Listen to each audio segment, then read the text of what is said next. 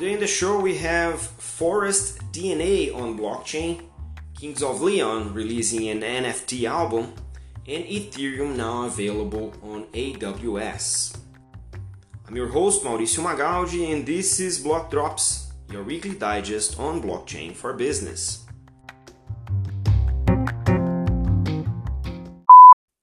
These news are not a form of endorsement, sponsorship, or encouragement for consumption and are meant for educational purposes only.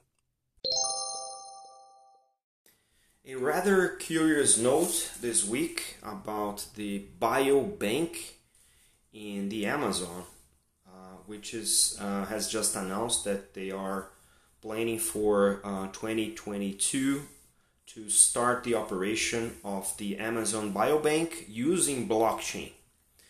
The idea is that the biobank will store the uh, genome sequencing of the species in the forest with uh, their DNA. So the um, the people, the inhabitants of the region, will be able to collect the materials and provide that to the Amazon Biobank. This initiative is part of the 4.0 Amazon project, headed by Carlos and Ismael Nobre. And it's a response to the gigantic um, burning of the Amazon that is happening since 2019. And then Carlos uh, mentioned that blockchain is one way of preserving the forest in a sustainable fashion and as well uh, as well as uh, generating some uh, income for the for the population as well. This um, project is sponsored by the University Blockchain Research Initiative (UBRI), and it's uh, also paired uh, with Ripple, the creator and in an association created for around the, the XRP cryptocurrency. So they will use that as a form of exchanging uh, money for the work that's going to be done uh, for the collection of the samples of the species. The architecture for the project is being developed by Marco Simplicio and uh, the researchers at uh, USP, the University of São Paulo. And Marcos is the head of department of the computing engineering and digital systems at the the Polytech uh, Institute at at USP and he's also a member of the um, Electrical and Electronic Engineers Institute.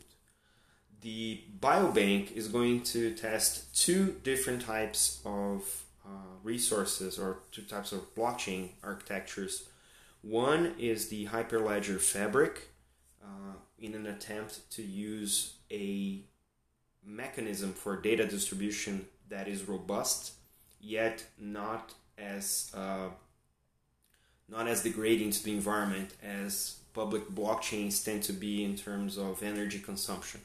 So, because this is an ecological project, it's of course makes sense to have a blockchain that has a smaller carbon footprint, such as uh, the Hyperledger Fabric.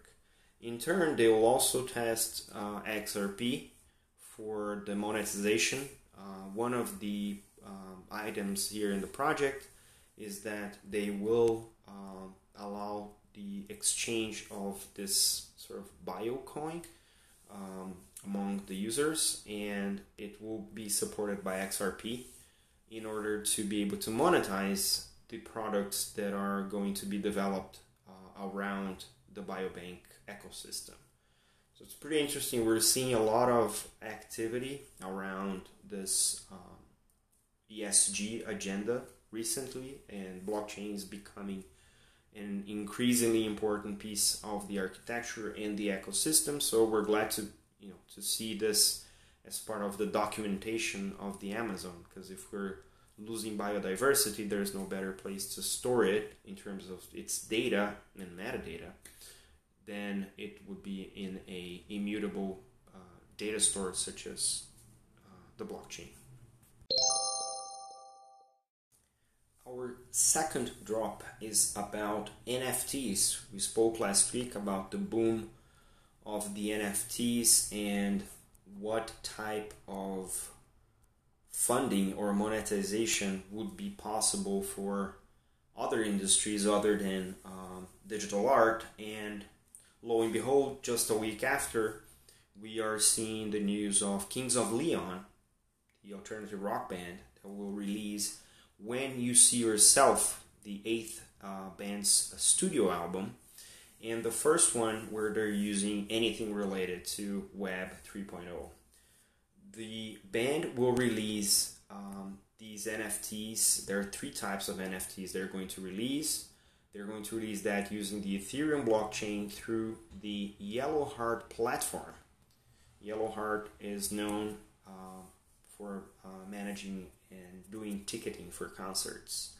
And the most interesting piece here is that um, this made the news, like major news, like Rolling Stone and New York Times and other big news outlets that are not necessarily familiar with uh, blockchain. And the three types of NFTs that uh, are mentioned is one is a deluxe package that holds a digital album, the vinyl, and an animated digital album cover. So it's a pretty complete package for the fan. The second type of NFT is a golden ticket, which is linked to an actual concert ticket and is promising VIP perks like front row seats for life, personal concierge for shows, meet and greet, etc. Uh, and it will be issued in a set of 18, six of which will be uh, made available, and the others will be not made available at this time, assuming that this NFT will increase in value over time. The last type is an open edition type concept where until 8 p.m. of this Sunday, the fans will be able to buy uh, new NFTs for this. And once that window shuts down uh, at 8 p.m. US time this Sunday, those uh, NFTs are going to be unique and will be a finite uh, number of them, and they will become or they will be treated as uh, collectors' uh, items. This is really interesting because it's uh, a three pronged approach to the use of NFT. One is actually covering the actual album, and the other ones are related to the release and are going to be serving as pathways to additional perks. So it's uh, the crowdfunding world was plagued uh, for a long time with the perks The Perks are hard to come by. They are um, hardware items, usually apparel and stuff like used um, equipment or uh, gear or, clothing from the artist. And now with the NFTs, uh, the delivery of those perks in digital format, knowing that they are unique and that that is ensured by the NFT and the blockchain, um, seem to make things uh, rather easier. And we can only wait and see how this industry is going to develop around this format. But kudos to Kings of Leon for jumping, uh, jumping ahead and making this uh, pioneering move in the music industry. The final note today is more for the industry minded, which is uh, the note on the release or the general availability of the Ethereum blockchain network on the AWS managed blockchain offering.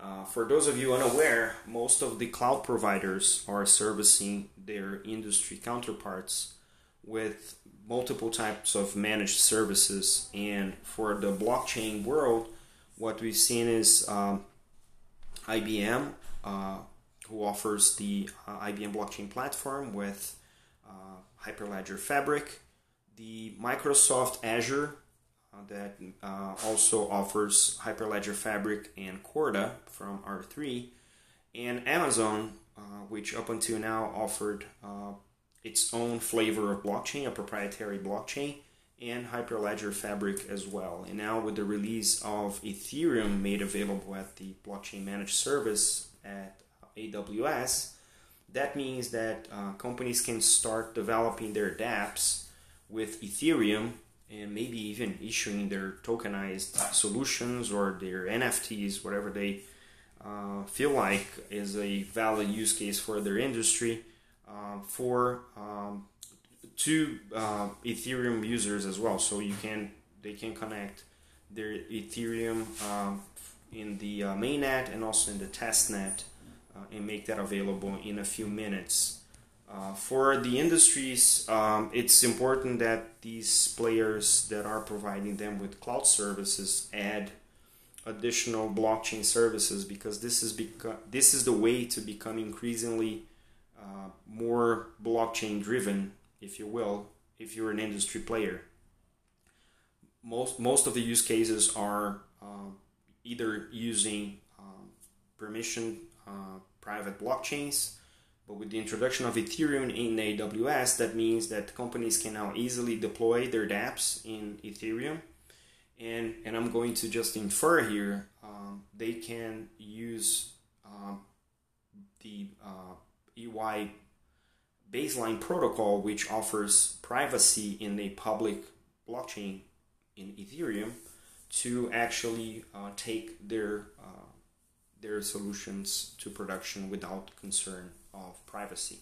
Using Ethereum, using this AWS solution, and pairing that with the blockchain protocol. So, all in all, these are good news for the industry. For those of you who are blockchain enthusiasts that are working in the um, in the industry uh, in multiple sectors, will be able to finally put your hands on Ethereum by the use of uh, this AWS offering, which is this uh, managed uh, blockchain.